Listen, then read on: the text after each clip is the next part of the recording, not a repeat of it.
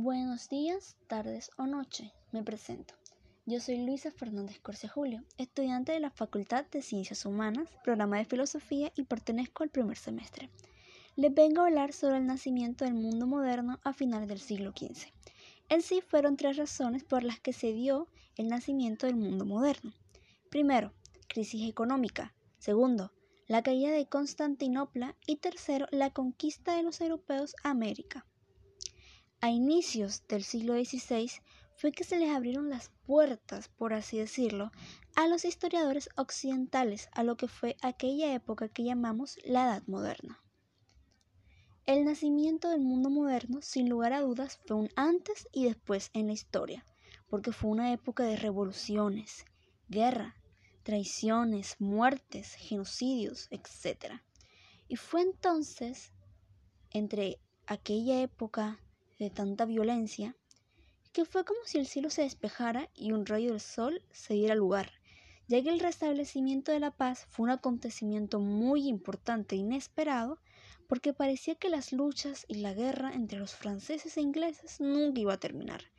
Afortunadamente, sí se finalizó la guerra, pero fue sin ningún tipo de tratado, y la disputa entre ambos reyes acabó tras la muerte de Carlos el Temerario en 1477. Además de toda aquella violencia que se dio en aquella época, también se debe destacar el hecho de que la economía tuvo una inestabilidad evidente. La población se vio negativamente afectada, no solo por la economía y los problemas de violencia que había en ese tiempo, sino que también se vio el surgimiento de la peste negra, la cual mató a miles de personas y al desconocerse la cura de dicha enfermedad, de cierta forma, esta peste ocasionó la caída de Constantinopla, debido a que sus fuerzas militares se debilitaron mucho. Y después de conseguir un retroceso en cuanto a la peste negra, la población nuevamente comenzó a aumentar y a retomar su normalidad. Algo importante es que la población del occidente decidió aumentar la producción agrícola artesanal y a raíz de esto es que se inició la reanudación de los intercambios.